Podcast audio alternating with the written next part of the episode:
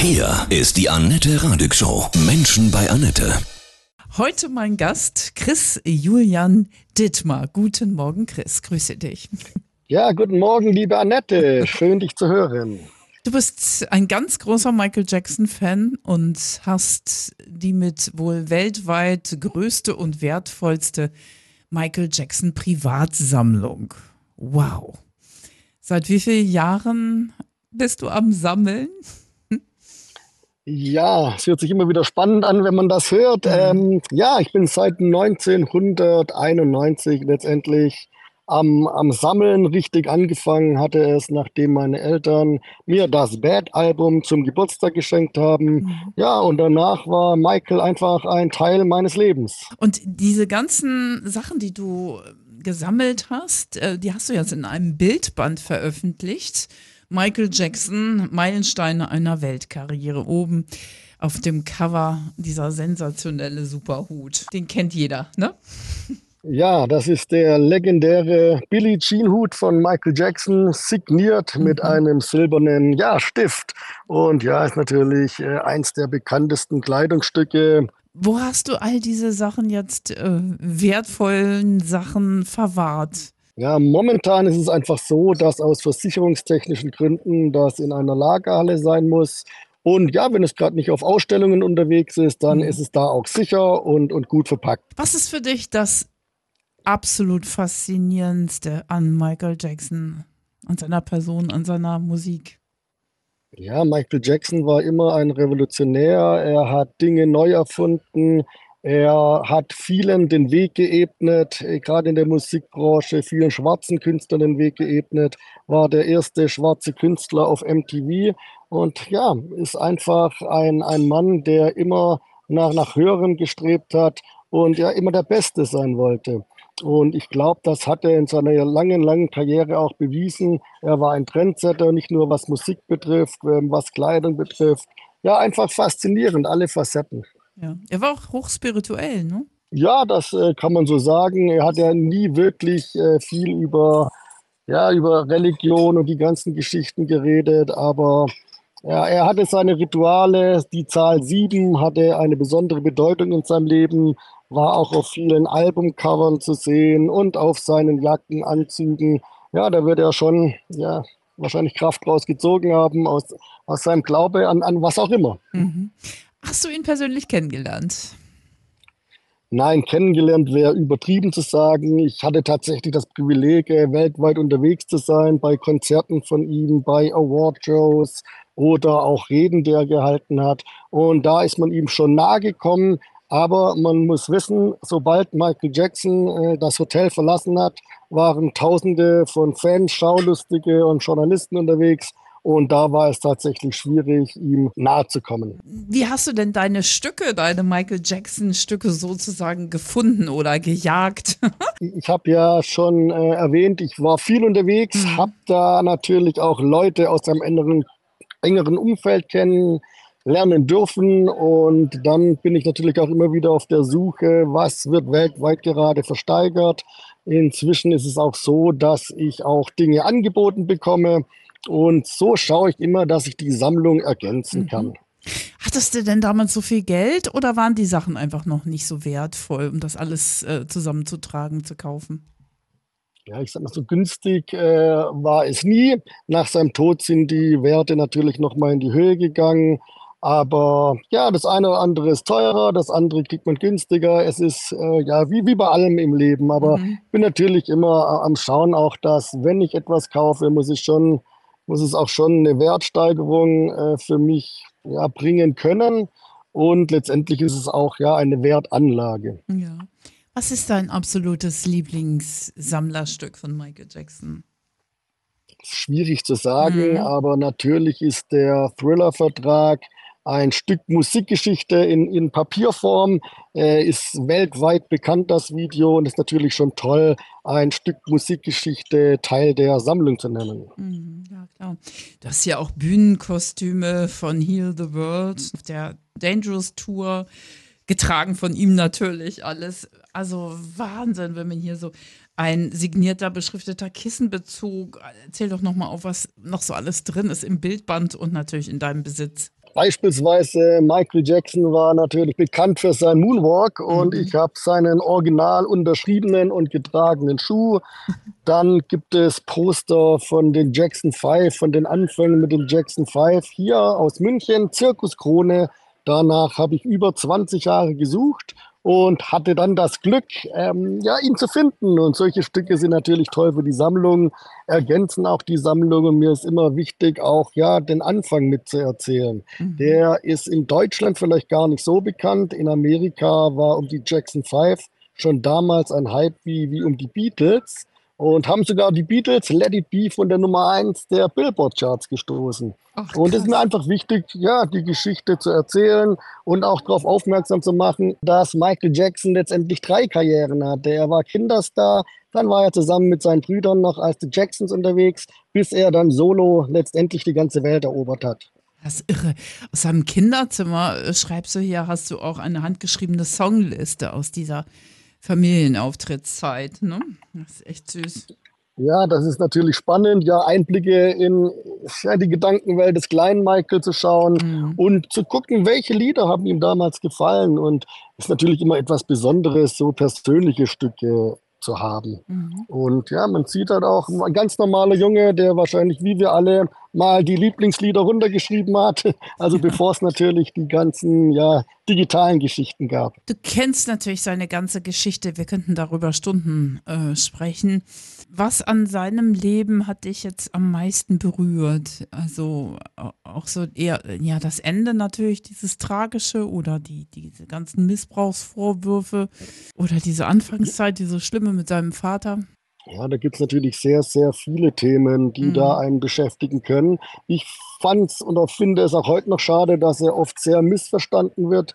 Man muss sehen, er war einer der bekanntesten Menschen des Planeten und wahrscheinlich selbstverständlich, dass man dadurch anders wird. Wenn man vor den Augen von 100 Millionen Menschen aufwächst, dann kann man in diesem Sinne auch nicht normal sein. Und dann äh, schafft man sich seine Freiräume, was er sich mit der Neverland Valley Ranch beispielsweise geschaffen hat. Und ja, man weiß ja, wie die Medien funktionieren. Ähm, die suchen dann irgendwas, was anders ist. Er, er war anders, hat sich eine eigene Welt erschaffen, in der er seine Ruhe hatte. Und dann kamen natürlich Anschuldigungen, äh, ja, die leider, leider sein Leben praktisch zerstört haben, wenn man jetzt das auf, auf sein Ende bezieht, weil er hat sich davon nie wirklich erholt. Auch äh, wenn ich 100% davon überzeugt bin, dass nie was dran war. Ich habe mich sehr, sehr viel mit dem Thema beschäftigt, habe alle Anschuldigungen in den Gerichtsakten gelesen und die wurden nach und nach wirklich komplett zerlegt, als Lügen entlarvt. Aber letztendlich, wenn einmal so etwas behauptet wird, die ja. Medien werden immer darüber berichten, ja, da kommt man leider nie davon weg. Und das ist das Traurige eigentlich an seiner Karriere. Er hat sich auf seine Musik konzentrieren sollen oder es wäre ihm zu wünschen gewesen, dass er das könnte. Und, und ja, leider sollte es anders sein. Er hat ja in seinem Leben echt viel erlebt. Ich glaube, mehr als, als manche so in drei, vier Leben, oder? Das ist doch echt irre. Ja, das dachte ich auch. Und da ging es auch in dem Buch darum, wie schaffen wir es, äh, Herbert Hauke und ich, auf 240 Seiten Michael Jacksons Leben nachzuzeichnen. Mhm. Und ja, da muss man natürlich immer mal wieder Dinge weglassen. Wir wollten uns auf die Meilensteine konzentrieren. Ich hoffe auch, dass uns das gut gelungen ist. Aber es ist auch immer wieder spannend, auch wenn man sich mit diesem ganzen Thema beschäftigt. Man findet immer wieder neue Geschichten. Und wie du schon meinst, Annette, da passen wahrscheinlich vier, fünf Leben in die 50 Jahre Michael Jackson.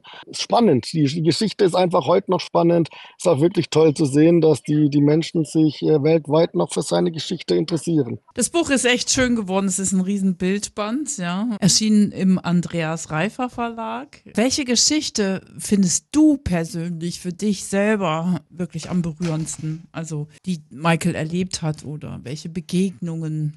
Ja, das, da kann ich eigentlich schlecht darauf antworten, weil ich nicht weiß, was für Michael Jackson die, die wichtigste Begegnung war. Ich weiß immer nur, dass er tatsächlich ähm, eine enge Beziehung zu seinen Fans hatte, was immer anders dargestellt wurde, dass er menschenscheu war. War er tatsächlich nicht. Meine Erfahrung ist, dass er wirklich offen auf die Fans zuging, genau wusste, ohne meine Fans bin ich gar nichts.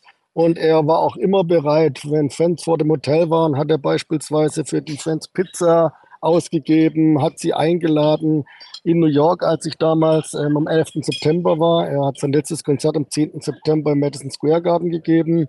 Hat er Fans sogar mit seinem Bodyguard zum Einkaufen geschickt und seine Kreditkarte war dabei. Und ja, das sind alles Geschichten, die werden natürlich nie berichtet. Nach dem Terroranschlag hat er sich Sorgen gemacht, dass die Fans nicht aus der Stadt kommen, hat ihnen einen Bus zur Verfügung gestellt.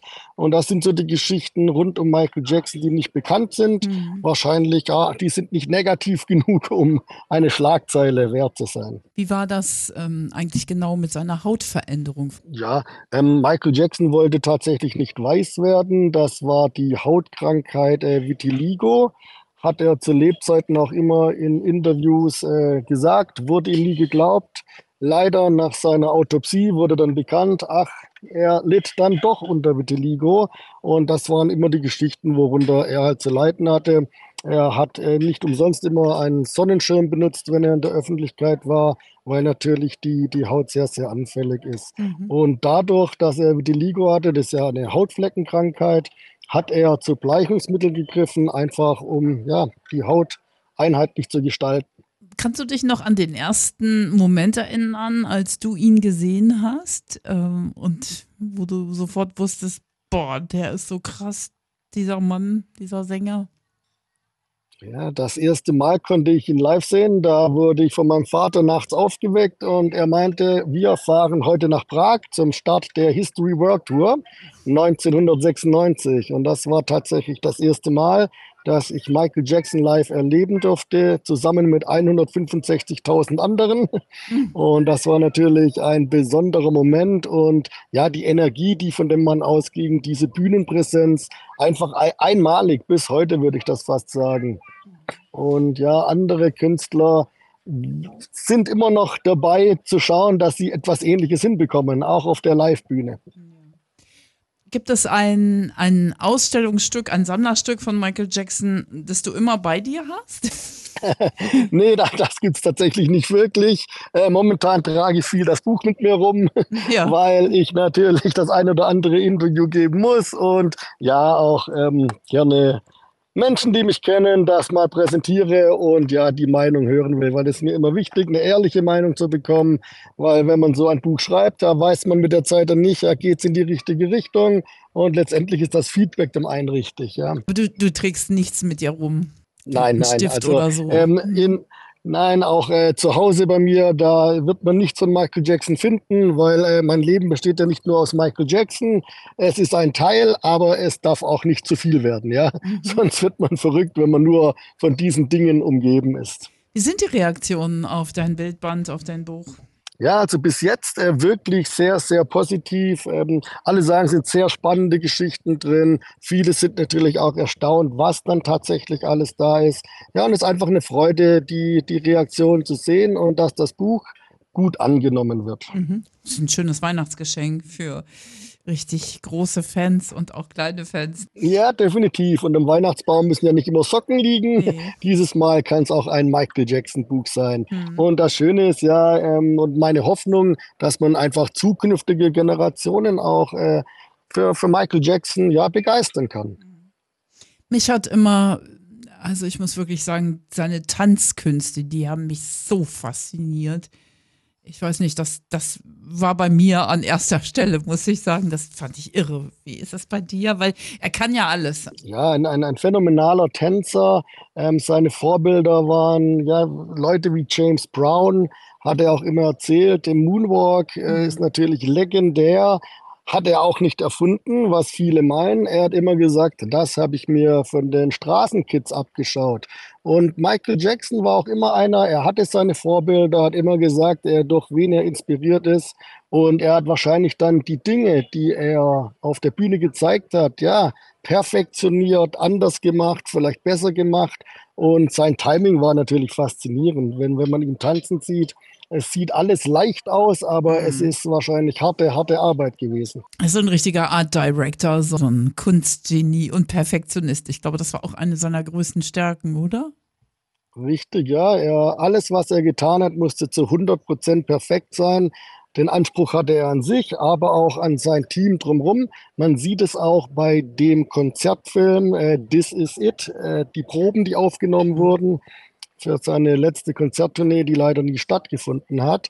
Aber da sieht man, was für ein Perfektionist er war. Aber wie er gleichzeitig auch mit den Menschen in seinem Umfeld umgegangen ist. Er, er hat sie immer angespornt zu Höchstleistungen, aber auch wenn mal was nicht funktioniert hat, kein Problem. Er meint, dazu sind Proben da. Und, und so tickte Michael Jackson. Was glaubst du war seine größte Schwäche? Seine größte Schwäche war, dass viele falsche Menschen um ihn rum waren. Es waren meiner Meinung nach viele Ja-Sager um ihn rum. Und er war beim ein oder anderen ja, Auftritt oder Interview auch schlecht beraten. Ähm, nach der Geschichte 93, äh, wo nachweislich nichts dran war, hätte er sich eigentlich mit Kindern in der Öffentlichkeit gar nicht mehr zeigen sollen. Ich glaube, seine größte Schwäche war die Naivität. Er war einfach davon überzeugt oder er wusste, dass er nichts getan hat und ja, falsche Beratung von mhm. vielen Menschen, die an ihm Geld verdient haben. Du hast hier im Buch, das finde ich sehr, sehr schön, ein ganz tolles Zitat von Michael Jackson. Ein Stern kann niemals sterben. Er verwandelt sich einfach in ein Lächeln und verschmilzt wieder mit der kosmischen Musik, dem Tanz des Lebens. Das ist poetisch. Ja, das ist sehr poetisch, stammt auch tatsächlich aus einem Gedichtband, den Michael Jackson veröffentlicht hat. Äh, Dancing the Dream ist jetzt wahrscheinlich nur den Fans bekannt, aber da sind tatsächlich ja sehr, sehr viele interessante Stücke drin. Unter anderem auch ein Gedicht zur Berliner Mauer, zum Mauerfall. Ähm, ja, wer sich dafür interessiert, kann das online nachlesen. Er war in viele Richtungen talentiert. Er natürlich Songwriting, Singen, Tanzen, Choreografie und was die wenigsten wissen, er war auch ein begabter Künstler, was das Zeichnen an, anbetrifft. Er hat tatsächlich mit einem Amerik oder mit Brad Livingston Strong Kunstwerke erschaffen, was dann erst aber nach seinem Tod äh, an die Öffentlichkeit gelang. Was ist dein Lieblingssong von Michael Jackson?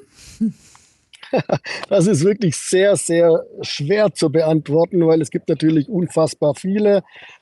Wenn ich auf eine einsame Insel müsste und einen Song mitnehmen dürfte, wäre es wahrscheinlich Give In To Me äh, mhm. vom Dangerous Album, weil es einfach ja ein grandioser Song ist, äh, vielleicht auch mal Michael anders äh, hört. Ja. Bisschen rockiger mhm. und tolle Melodien. Ja. Was ist dein Lieblingssong von Michael?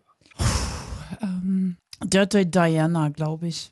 Ja, das ist natürlich ein super Song. Dann hast du was gemeinsam mit Lady Di. Ja, stimmt. Weil die hat, die sagte dasselbe, aber sagte sie zu Michael vor einem Konzert im Wembley Stadion. Mhm. Und dann hat Michael aber gesagt, ja, wir haben den Song aus Respekt vor dir aus dem Programm genommen. Was natürlich Lady Di nicht gefallen hat, aber ja, ist natürlich klar, dass du das in, in England nicht singen kannst, wenn sie live vor Ort ist. Ach, wir könnten Stunden noch weiter sprechen. Gibt es noch irgendwas, was du unbedingt loswerden möchtest über, über dein Buch über Michael? Ähm, ja, ich hoffe einfach, dass die Leser Spaß an dem Buch haben, dass mhm. sie neue Geschichten entdecken. Äh, das war auch der Anspruch von Herbert Hauke und von mir, einfach neue Geschichten zu bieten, spannende Exponate zu zeigen und dass hoffentlich alle Spaß dran haben und ja, einen oder anderen schönen Moment. Ja. Von Herzen alles Liebe und ganz viel Erfolg für dein Buch Michael Jackson Meilensteine einer Weltkarriere, die Dittmar-Kollektion und zwar deine. Vielen Dank, liebe Annette. Hat mich sehr gefreut. Vielen Dank für das nette Gespräch.